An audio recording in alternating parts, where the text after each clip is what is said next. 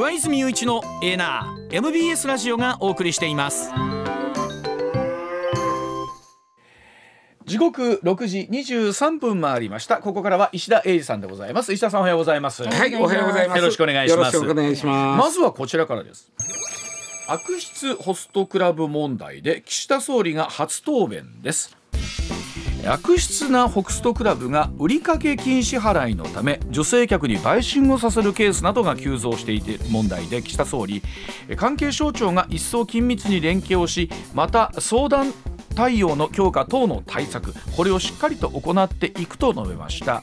えーさらに詳しい内容とこれに関連して取り上げられるいわゆる消費者契約法について石田さんにお話を聞いていきたいと思います、あの先週大学の同窓会がございまして、えー僕のあの行ってた大学っていうのがその非常に結構コンパクトな、えー学科が66人しかないはい1学年、だから11月の第3土曜はそうやでって決めてやんです。うん。でまあ、久しぶりにコロナが明けてね久しぶりに会ったんですけど、まあ友達東京の友達と話してたら本当にそのいわゆるその、おまあ、売春のために、えー街角に立ってる女性がほんまに多いでと。えそれ明らかに分かるものなもうんですか？全然違うから。と都内ですか？都内に。都内っていうかそのあるいある場所があるんですよね。あーいやまあはいはい。うん。立ちあのそう。まあ新宿の方とかにあるんですけども、本当に多いでってあの、まあ、分かるっていうかそのだって普通そこに女性が立ってないような場所だもん。うん。まあ言ったら真っ暗けというかまあ暗いとこやしそういうそれはあれなんですか？僕もちょっと分かってないんですけどななんていうんですか？まあまあ人目につくところで立ってるイメージなん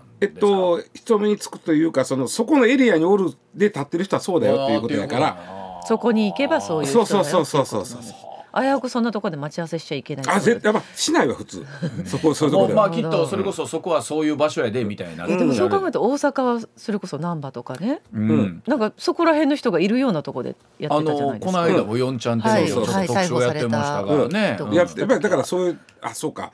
ちょっとちゃうな、東京だとそこで分かるんですけど大阪だとどの人がどうっていうのはまあ分かんないでもでもやっぱり若い女の子がはい。ぼやっと一人で立ってたらまあそうでしょうね。あと、うん。現実としてなんていうんですかそうねそれこそスマートフォンが、うん。別にスマートフォンで携帯でもそれはもう同じなんでしょうけど、まあ連絡が非常につきやすいっていうのもあるでしょうしね。まあ、その問題があってのこの売りかけの問題になっていくんですけども、うん。要はそのホストクラブホストクラブってなんかどうなんやろな。その、周りでい僕行ったことあの映像でしか見たことないですけ私も。あの経験がないので、うん。行きたいい一回行ってみたいなとは思ってるんですけど、うんわかるわかる。それこそでも周りでも本当にいないですけど、うん。まあ唯一というかママ友でうん。行った人がいて、うんうん楽しかったよって言って今度一緒に行こうっては言われました。うん。それはまああのなんていうかなその遊び方としてはきっとね正しいんやと思うんですよ。正しいというかなそのあんまりいろいろそういう経験社会経験のない子がうまいこと言われて騙されてお金使わされてるのが問題になってるからという意味でね。ですよね。もうある程度の年齢になったら分かってるから、はい。あのそういう場所にそうやって楽しみに行くだけよっていうそうやってなんだけどね、でこれあの売りかけいわゆるつけですね,、うんすね。えー昔からこういう水商売にはこの売りかけっていうのがあるんです、うんうんあのーいや高級クラブは昔はありました、はい、そうですね。えーまあむしろそこであの現金を出すとかカードを出すということがあまり粋でないというぐ特にらいです。現金はね。なんとなく息やないんやろな、うんであのー高級クラブなんか行くと昔はよ今も聞いたら今も若干残ってるとは言いましたけどその例えば僕がえーええなというクラブに行くとうんあクラブええな高級クラブですよ。時に高級クラブでしたら例えばあ松川さんみたいな例えばそういう、うん。ホステスさんがいてて担当になってもらうわけですよ。うん。担当になってもらうのね、で担当になってもらった女の子のつけで飲むんです。石田さんの飲み代飲みは代は全部この子のつけなんです。うんで、えーまあ大体月末に払うっていうのが普通かな。うん、でうん、なんかあれでしょ？うちの会社の、えーかつての先輩方も、はい。あの月末になったらそういうお姉様方からはい。お電話がかかってきて、はい。そうなんです。あそうなんだ、そうなんです。だから僕のね入社した頃なんか営業なんかで「シッちょおらんいてくれおらんいてくれ」で中にはあのあんまりしつこくて昼飯だけ食うてごまかすとか。でまあまあ。あの先輩方はあったそうですね。あったそうですね。そういう払うまあそういう世界なんですよね、はい。で払う月末に払うというで問題は払えへんだりその客が飛んだり。うん。特にその大学会社も辞めてどこ行って分からへんとかなった時は全額その女の子が店に入る。あなたすごい仕組みですよね。すごい怖い、つまりその女の子は個人事業主なわけですよね、うん結局は、だから全額払うんで飛ばれたら大変。うん。で飛ばれへんようになおかつそのつつけで飲んでもらえるようにこううーという世界がある種の夜の世界そののためにしっかりとこつつながっとくというそうそうだからあののお世話もし、ねはい例えば友達連れて行くねったらじゃあ食事行きましょうとかそういうお世話もしのの世界が、そういうものなんまあ、ですね。そういうもんなんですよ。でも日本独特のきっと文化でしょうね。ねあの遊び方もね。掛け売りつけてね。はい、そうですね。であのホスト今回問題になってるのはそういうなんちゅうかなそのお昔からある大人の世界のんじゃなくて、うん。えーまあそのあるある種遊びをあまり分かってないような若い女の子を、つけというレベルじゃないわけですよね、ん。あのシャンパンタワーみたいなのさして、ん。えー何百万を使わさせたり、ん。その俺をナンバーワンにしてくれみたいなことで、うん。もう、その貢がせるわけです。はいはいはい。でそれで、えーまあつけ、まあ、掛け売りが、で首が回れへんなったら家押しかけんどとか、ん。お前ほんで払われへんやったらあの、そういうせ、あの風俗で働けとか、体売れとか言うてくるから問題になった。んです。はいはい。うん。まずこれがベースとしてこのつけの世界があるわけですね。うん。であのーまあ最近のね例えば水商売あの北新地なんかもね最近はね、えーつけっていうよりやっぱりもうカードで払うん、まあそうでね。カードで,、うん。でカードやとその女の子には、なんちゅうの？負担になれへん義務やんにはならない。ねカード会社の。はい。そうですよね。ところがこういうあの問題になってるようなあ若い女の子でホストクラブうんで、まあ、ある種騙されるようなコーラは、若いしそのカードを持っててもそこまで高額のうん。切れないでしょ、んだから結局つけなっちゃうということなんですけど、あのー自見消費者担当大臣が、えー売掛金つけですな、は消費者契約法に基づいて取り消せる可能性があると16日のと、答弁、国会で答弁したんですよ。うん。で消費者契約法に基づいて取り消せる可能性があるうん。どういうことかうん。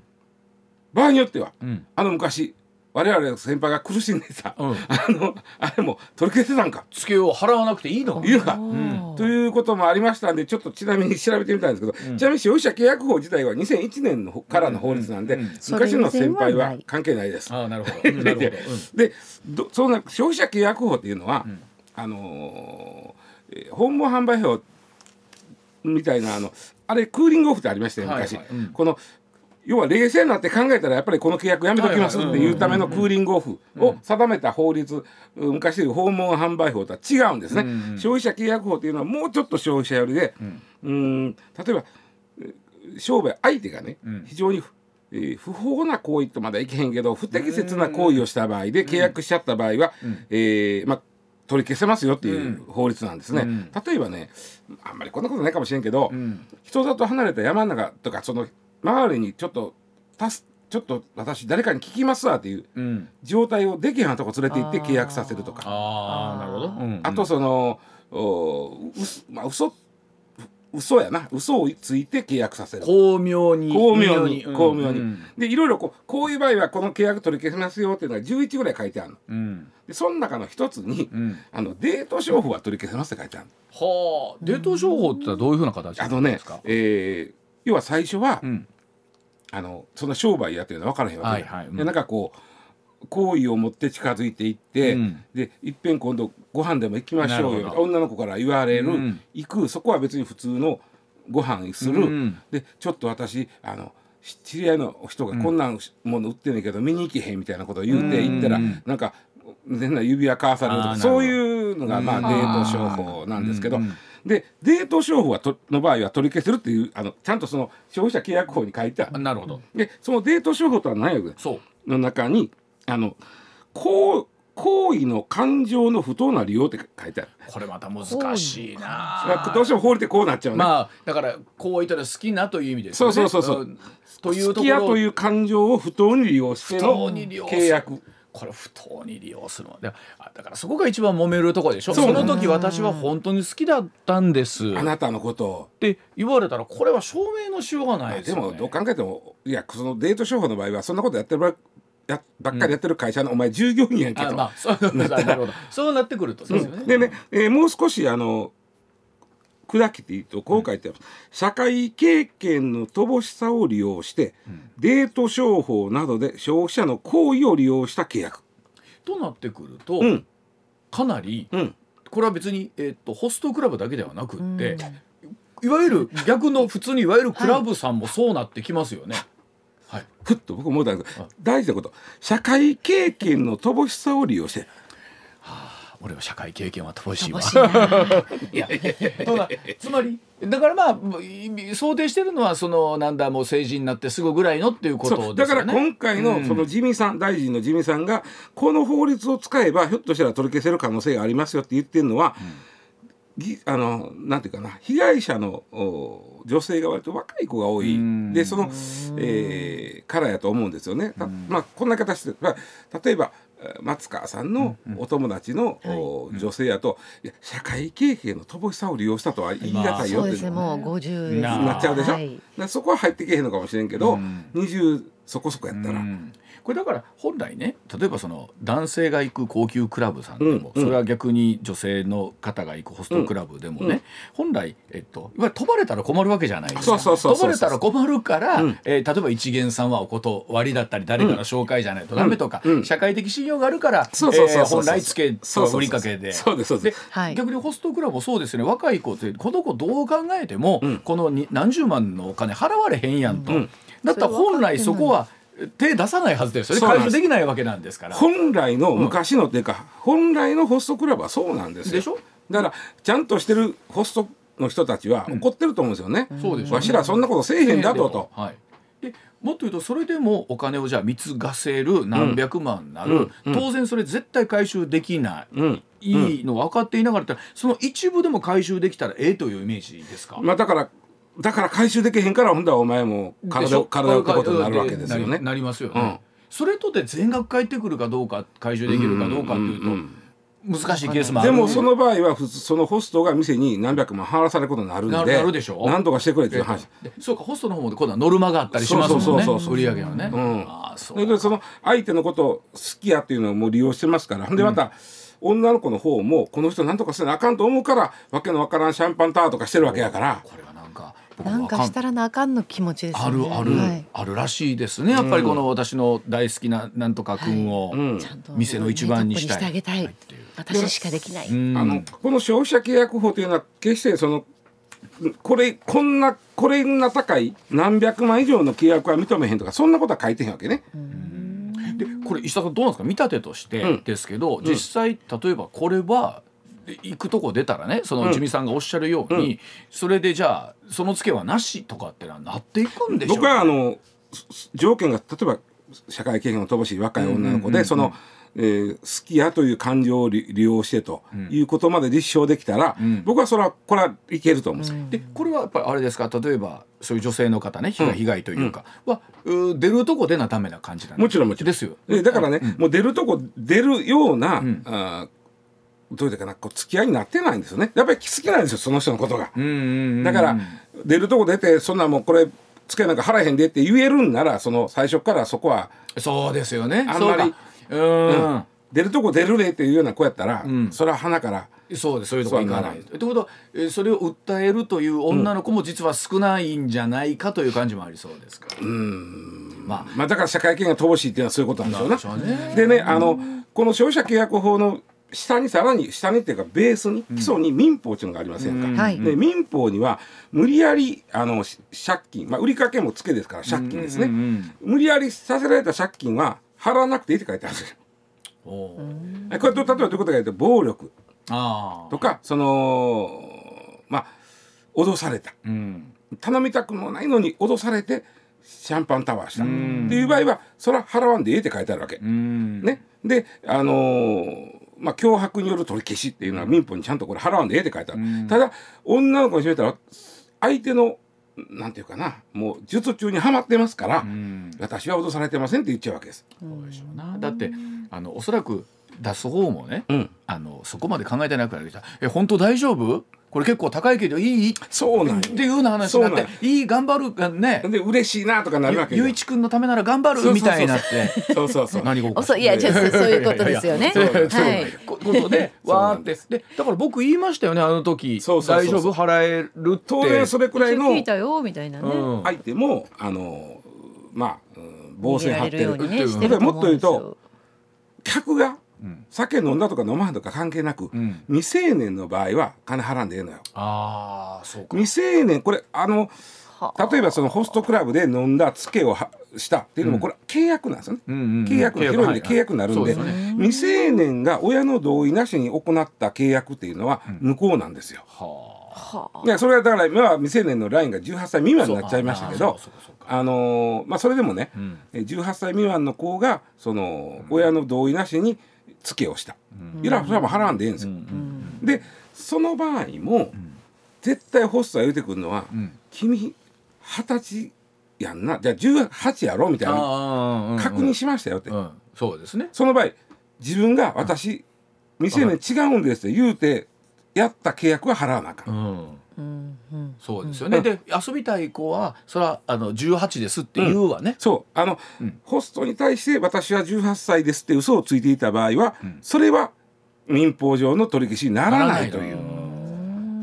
まああのまあ、こう社会問題になることで、まあ、一つ浮き彫りにされてくることってもあるし、まあ、もちろん、うなんだあのいうようにそこで苦しんでる、まあ、うなんだろう不当に苦しんでる人もね、いらっしゃるのも確かだろうしっていうところあるんでしょう。けどまあ、まあでもあのあの手この手使って法的には実は救える部分があるんですけども、うんうん。当の本人にその気がないとあかんということです。うんでしょうね。まあそれこそえー社会経験としてもとしてもまあどう教えていくかみたいなこともあるんでしょうね。そうこの辺りもそうですねそうですねはいでは6時39分回っています。続いてこちらです。アルゼンチンのトランプことミレイ氏が勝利をいたしました。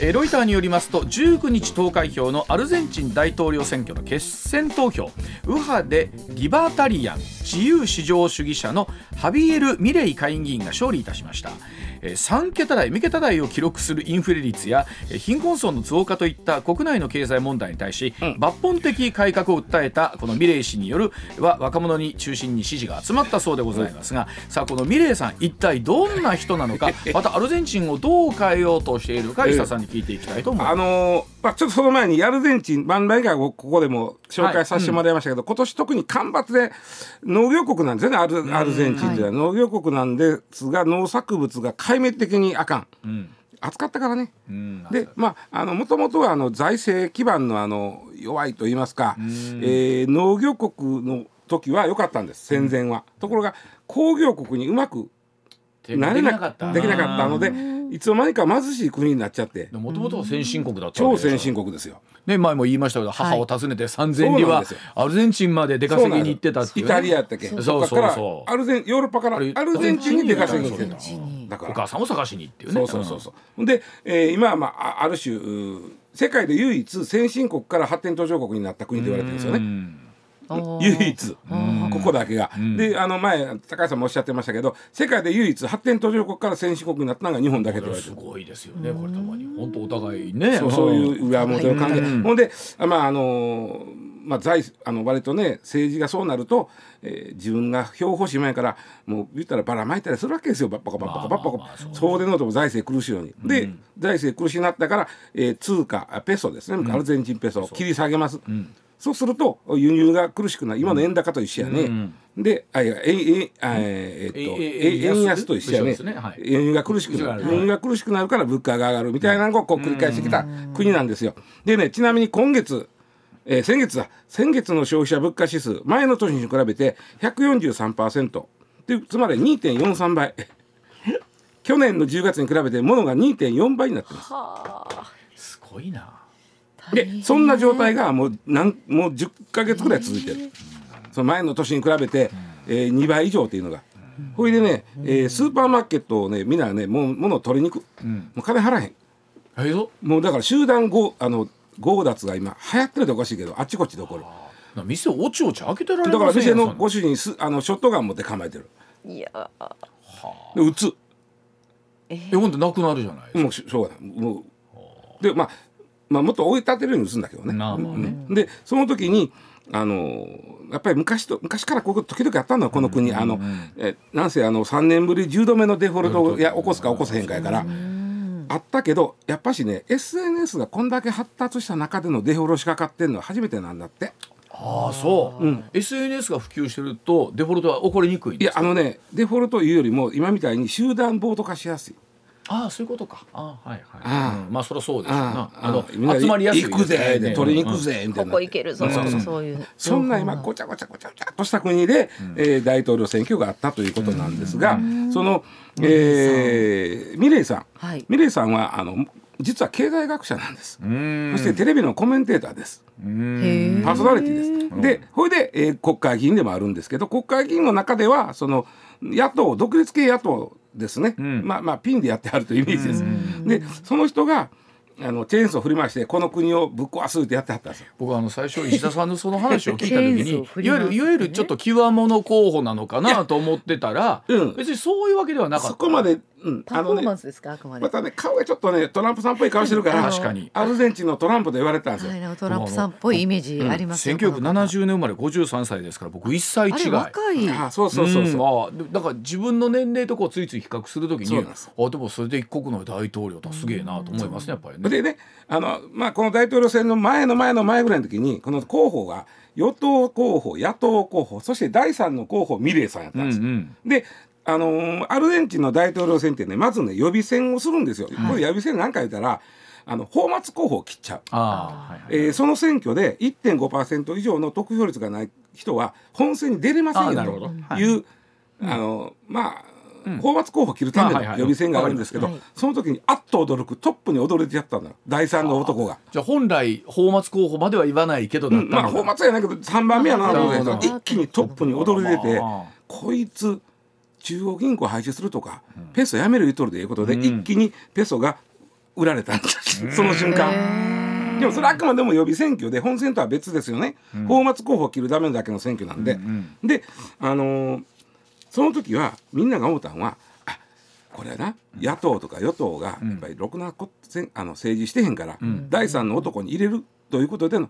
どうせ本番ちゃうか。らお給や、あなるほど。はい。これは、まあ、ありますよねお給やで,、うんでみんなもそう思っとった、で実際大統領選挙したら、う1位と2位、3位のうちの、ミレさん2位やったんです。あらまあ。でもまだ1位もいてはったんですね。1位は結構あのまあまああその時点では、うえー、37対30 37%と30%でもそかなりまあまあ。まあまあ、うん、でその3位の人は除いて今度は1位と2位同士でやったのがこの間の日曜日。でその時が56%の得票率56対44なんでミレイさん圧僕はこれ圧勝やと思いますね。選挙でいうと56対44の結果ということは、うん、普通に、えー、取材してたら、うん、そうやな。開票率、うん10から20ぐらいで当確打てると思うんですよ。ああじゃあ結構早い段階で。早い段階で。違うんだ56対44ならね。はあ。であのー訴えてることっていうのが、うん。例えばそのね、臓器売買や銃所持の合法化みたいになると、うん。おおみたいな感じになる。これはねちょっとねほんまにこれはまあ無理やと思うんですけど、で問題はというか、その後のそうただね言えたのは臓器売買と銃の合法化と言うてるということは、やってるいうことなんですよね。つまりつまりあの大麻の合法化と一緒で、もうこれはあのあもう戻れないと。戻れないから、うん。だから法律できちんとしようということやと思うんですよ。はあなるほど。でも問題はそこやね、はいはい。次の方ですね。こ。ちらですよね。さあその大統領ミレイさんの経済政策のお話ですさあその経済危機が長引くアルゼンチンでは通貨ペソの大幅下落や激しいインフレが国民生活を直撃していて、えー選挙では経済対策が大きな争点となりました、まあ、過激な言動でトランプ前アメリカ大統領にと例えられるその経済学者ミレイさんなんですが通貨の米ドル化と中央銀行の廃止というところなんですが石田さん。あの中央銀行の廃止はすごいよね。中央銀行のいや日本でいうと日銀がな日銀くなるがなくなるんでそして円をなくす。円をなくしてドルに変えられると、うん明日からお前らドルなという。あと売ってるけどさあのそこらで売ってる牛丼も全部ドルなということになる。で実は、今もちろんそうななるかどうかは難しいんだけども、うんうんうん実は今あのアルゼンチンペソってね、どんどんどんどんどんどんどんどん、ね、値打ち下がっていってる、だって去年に比べて物価が2.4倍になってることは、金の値打ちが2分の1以で下になったいうことやんか。そういうことですよね。そんな金持っててもしょうがないから、ん。みんなどんどんどんどんドルに変えちゃってるわけ。ことですねうんうん。帰れる間に、う。ん。うん、であのつペソとドルの交換比率はこうねって決めてんねんけど、ん。どれもそんなもんで買えへんよ、うん。そんなもんでドル変えてもらえへんから、うん。それよりもっと安いでいいからドルが高くていいから変えてって、はいはいはいはい。街中でこの間ニュースで見たら、50メーターずつぐらいにおばちゃん立ってて「はいドルに変えるよドルに変えるよ」って、えー、すごい。そそれが実質もうペソは通用シンクになりつつあるわけ。ってことですよね。で同じようなことが昔あのアフリカのジンバブエというところがあって、うんうんうん。100兆ジンバブエドルが出て、ん。そその出した時は、えーにえっと、2,000円ぐらいしてたんが夜に一晩で200円ぐらいになってたというすごいあのハイパーインフレ起こってた国があってここももうどうしようもないんで、ん。中央銀行一旦潰して、ジンバブエドルも廃止して、ドルにしたんです。うんうんうん。まあ、でドルうんで今はそれでうまくいって。今い持ち直したんでもう一回あの自分のところの作ってますけどね。ああそうなんだ、ね、またちょっとまたまたもっぺんになりそうになってなんか言ってんだけど。で実際これは現実そのまあそれをまあ公約にということになった場合、うんうんうん。えそういうふうに移行していくんですかね？ドル化していくということ。これはねあのさっき言ったジンバブエレベルのあの国あの国の規模ね、んであればあるんですこういうこと、ただアルゼンチンみたいな言うてもあの大きな国でそうですよね。ややるっていうのは超社会実験、ただ実質今ペソは通用しづらくなってきてるのはつなんですよねつある。とお店に行っても、はい。えっと、ドルで払ってとかって言われるってことになるんですかね。僕昔経験したことがあって、ん。崩壊したしたての、まああロシアロシアはい。まあ、ソ連。ソ連崩壊したの時って、これ一応ルーブルに変えとこうであのほら空港で買えるやん少し変えとこうで、はいはい変えたんですよ少し、うんうん。最高まで使うことなかった。あもうドルで払ってって言われある。のえ円でもええよと。うん円でも円円でもええよ円と、うん。円かドルで払ってって言われた。つまりルーブルがもう意味をなさなかったってことですね。もうどうなるかわからないっていうのはただまあロシアの場合は、あのし社会主義国なんで、公務員なんかはルーブルでもらってるから、まあ、それなりに通用したんです、でこれどうなるかわからんのですけども、要は、えー中央銀行を廃止することは自国通貨発行権を放棄するわけですそうよ、ね、いうことですよね。でこれはもうなかなか難しい。でただねあのアルゼンチンってペソの信用がないから、ん。この国債出す時にドルでお返ししますという国債を発行してた。あ そうなんです。もうそもそもそこからそうそう。ドルにでそのその借金をドルで返せなくなって破綻してるわけですよ。ほうあそういうこと。国が。じゃあドルにした方が、うん、ほんまはええんかもしれんけどね、あと最後に言いたいのは、アルゼンチンは実はぐずーっとあの中国寄りやったんですよここ最近。はい。でこのミレイさんは中国嫌いやよと。俺はアメリカ寄りになる言ってるんで、うん。えー実はあのアルゼンチンってブリックスに入れてもらえることになったんですよね、はい。8月の。はい。うん。うん。でブリックスっていうのは牛耳っていうのは中国とロシアですよ。はい。うんうん。でまあ、ブラジルもおるけども。そうで,、はっきり言ってこんだけ経済にしんどい国をなんで入れたか、ん。中国がん。やっぱりアルゼンチンの持ってる農業、うん。いや穀物、うん。そして実はあのーあれが出るんです。あのリチウムこの国。世界4位なんですよ。あらまあ結構出ますな。リチウムと穀物が欲しくて中国が入れたる入れたるってやった、うんうん。せやけどもうミレイさん中国嫌いやから、ん。わしは入れへんって言い出してる。ということはまたで出るわけですかね。えっと入るのやめる。入るのをやめるか。まだまだせ入っていいよって言われてるだけやから。正式加入はしそうそうそう。そうてないから。あでー。で問題はそうなると新中国から新米国になる。うん。となるとまた若干、うん。えー中米の図式が変わってくるさらにアメリカも言っても接してるというか近いわけですから、うんうんその意味で言うと、おそこに対する支援も入ってくる可能性があるってことですよね。はい、ちなみにトランプさんはすぐに祝福したらしいです。おめでとうが言うてあー。あーまあ、言うても次の大統領の可能性があるわけですからね。可能性のかなり極めて高いわけです。12月10日からミレイさんが新しい大統領になります。でも本当にあの一つの国の通貨が例えばえ自国通貨発行権なくなるあるいは中央銀行なくなるあれぐらいの規模の国でとなるとどうなっているのか。大実験ですよ。その後戻したいとかはできない。なかなか戻れないんでしょ戻りしたいって言って。も。まあこのこれは悪いけどジンバブエなんか金も100兆ジンバブエドルやからね。ねね。もうどうしようもないからね。はい、ではお知らせ挟んで再続けてまいります。現金総額20万円プレゼントのお知らせでございます。MBS ラジオ上泉雄一のエーナーでは12月4日月曜日から8日の金曜日まで日頃ご愛顧いただいている感謝を込めて現金2万円を10人の方にプレゼントいたします。こちら YouTube やポッドキャストではなくラジオとラジコの限定企画です。応募方法など詳しくは12月4日月曜日から8日金曜日までの MBS ラジオ上泉雄一のエーナーでお伝えいたします。ぜひご参加ください。上泉雄一のエーナー MBS ラジオがお送りしています。時刻6時まもなく58分になります。続いてこちらです。韓国のお話です。犬肉の食用禁止を目指して法案を提出というお話です。え犬の肉を食べる文化が残る韓国で犬肉食を法律で禁止する動きが進んでいるということなんですね。え与党国民の力の政策責任者を務めるユ・ウィドン氏は17日政府と与党犬犬肉食という言い方でいいんですね、これ、けんですよね、えーを禁止する法案、年内に提出するということを明らかにしました。でこの習慣はですね海外から残酷だと批判されてきましたが、まあ、国内からもですね若い世代を中心にこれ反対する動きが、まあ、広がってきているということなんですね。うん。あのー韓国以外で犬食のある、まあ、国っていうのは、中国とかベトナあム僕ベトナム行った時やっぱり犬運んでるの見ましたからああありましたですか。あとインド意外なのがスイスなんです、あスイス、うん。へアフリカではナイジェリア。まあ結構あるんですよね。あはい。うん。で、あのー韓国にも、ん。えー犬食を、まあ提供する店1600箇所あるらしいんですが、うん。実は食べたことある。この1年以内に食べたことあるっていう人は8%なんですよ韓国。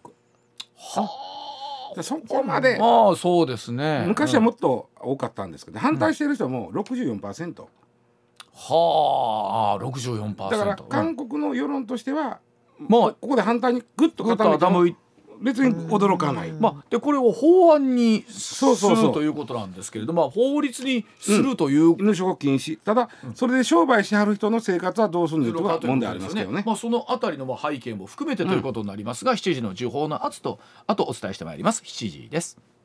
今あの石田さんに出してもらったデータ見てたら、うん。その過去1年以内でうんその犬を食べたかどうかとなったら韓国ですよ、うん。比率2015年に27%ですから、まあ、10年とはまで言いませんが8年ほど前はうん。3割近くの方がそうなんですよ。食べてはったのに、えー去年というところで見るとわずか 8%1 は一気に減ったうんね。そうですね。なんでだろう。うん。まあそう世論がだんだんそう傾いていく中やと思うんですけども、うんうんちなみに皆さんは食されたことございますか、まあ多分僕イメージないな食べることが信じられないぐらいずっと。そうそうそうそう、はい。やっぱり犬飼ってる人とかねおはいやっぱり犬とまあじゃあ豚と牛はええんかいっていう話だけどやっぱりそなんていうかな違うな。あの違うでしょ？人間との距離で言うと。まあまあ。そうですはい。ね。ほんでその僕いっぺん韓国行っててね、うん。そのこの辺ってそんなくじゃあ食いたい言ったらあるんかなと思って、うん。聞いたんですよ、うん。韓国の人に、うん。この辺でいあの犬鍋まあ鍋なんですよ、あはいはい。あの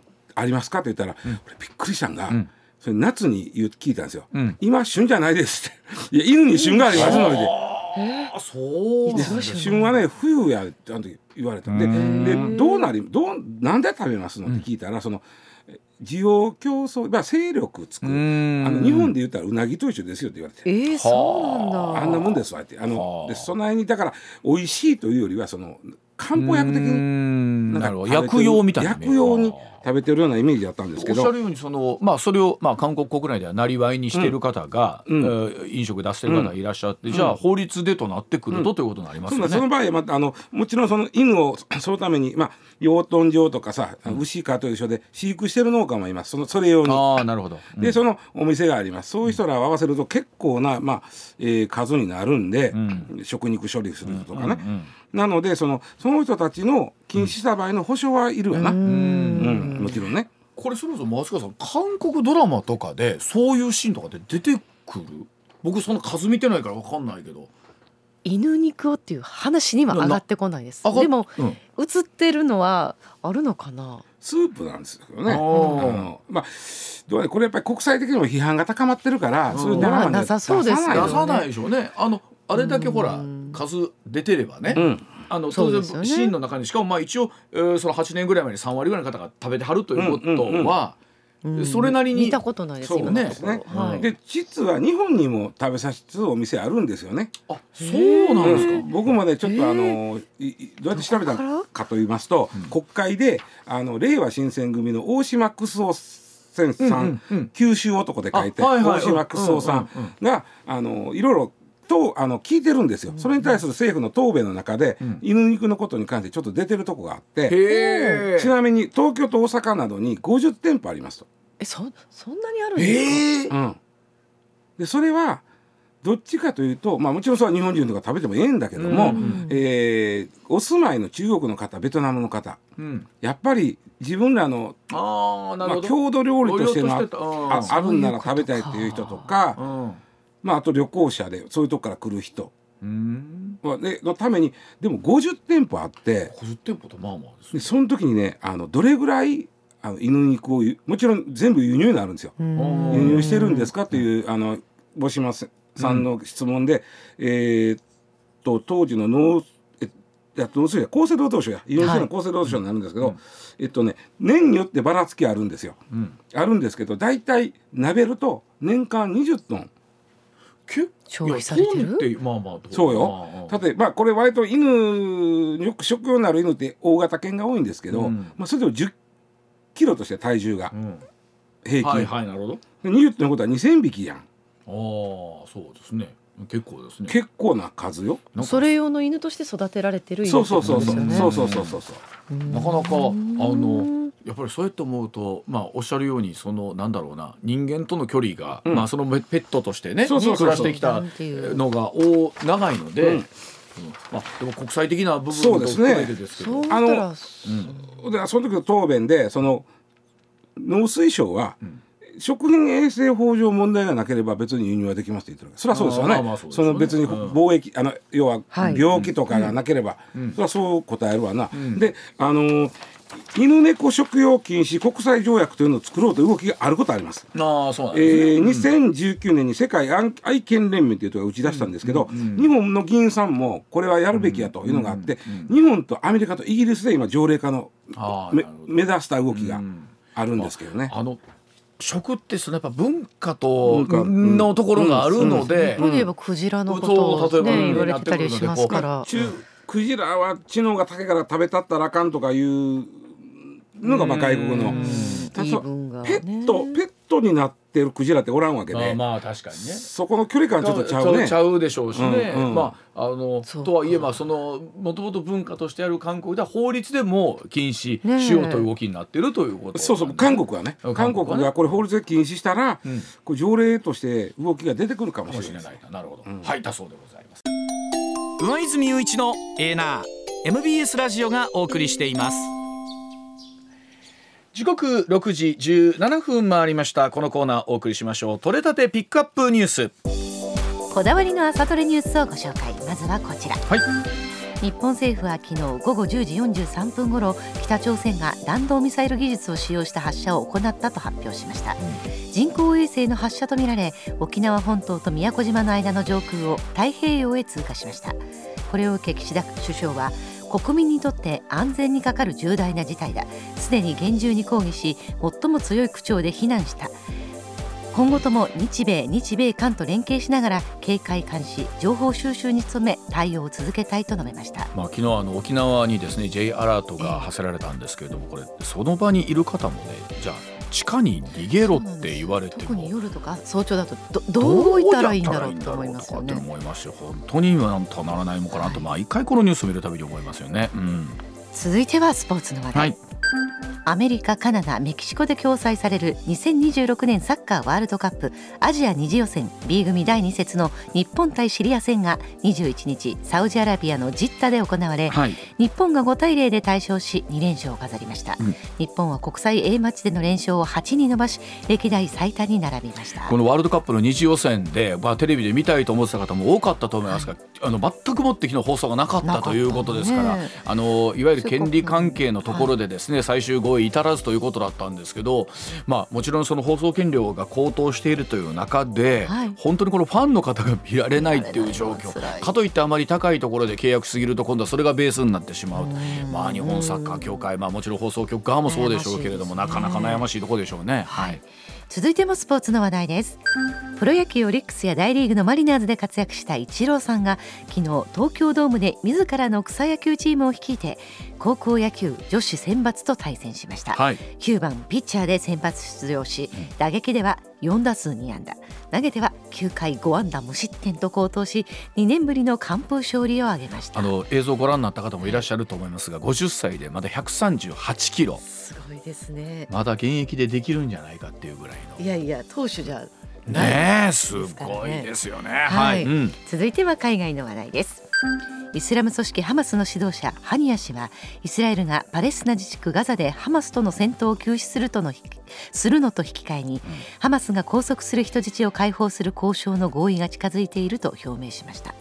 交渉はアメリカやカタールが仲介していてアメリカのバイデン大統領も20日合意が近いと明言していました。政府高官のコメントを読んでいるとそのあたりの合意というのはかなり近づいてきてるのかなというところではありますね。はい。うん。続いては関西の話題です。大阪吹田市の放課後等デイサービス施設アルプスの森で利用者の少年に暴行を加えたとして代表の宇津真二容疑者ら3人が逮捕されました。施設では別の13歳の少年が死亡する事故が起きていて警察が捜査しています警察によりますと宇津容疑者らは今年2月から3月にかけて施設内で15歳だった利用者の少年を殴ったり床に叩きつけたりした疑いが持たれています。警察は3人の認否を明らかにしていません。これは本当にあの詳しいことがどんなふうな話出てくるかということだと思うんですけど、何があったのかこれは本当に全容解明はね。本当必要ですよねこれはね。はい。続いての話題はこちら毎年年末に放送される輝く日本レコード大賞の各賞の受賞者と曲が決定しました、日本レコード大賞候補となる優秀作品賞には新しい学校のリーダーズの大人ブルーやアドのショーなど10組が選ばれましたこういう話題が聞くとやっぱり年末が近づいてきたなという感じを感じるところですね。はい本当にやってきました。はい。最後の話題はこちらです令和6年春闘の賃上げ率はおよそ30年ぶりの高水準となった今年を上回るとの見方が早くも強まっています経団連の戸倉正和会長は政府と労働団体経済界の代表者が話し合う15日の政労使会議後今年以上の賃上げを目指す意気込みで熱を傾けていると語りました連合は6年春闘で基本給を底上げするベースアップを3%以上定期昇給と合わせ5%以上という今年以上の賃上げ要求を掲げる方針で、労使が今年超えで足並みを揃えました、まあ本当にそういうことがこれまた複数年続いていくとね日本の景気も変わってくると思うんですが年が明けるといよいよそんな話が本格化してくると思います。ではお知らせ挟んで石田さんの登場です。現金総額20万円プレゼントのお知らせでございます。MBS ラジオ上泉雄一のエーナーでは12月4日月曜日から8日の金曜日まで日頃ご愛顧いただいている感謝を込めて現金2万円を10人の方にプレゼントいたします。こちら YouTube やポッドキャストではなくラジオとラジコの限定企画です。応募方法など詳しくは12月4日月曜日から8日金曜日までの MBS ラジオ上泉雄一のエーナーでお伝えいたします。ぜひご参加ください。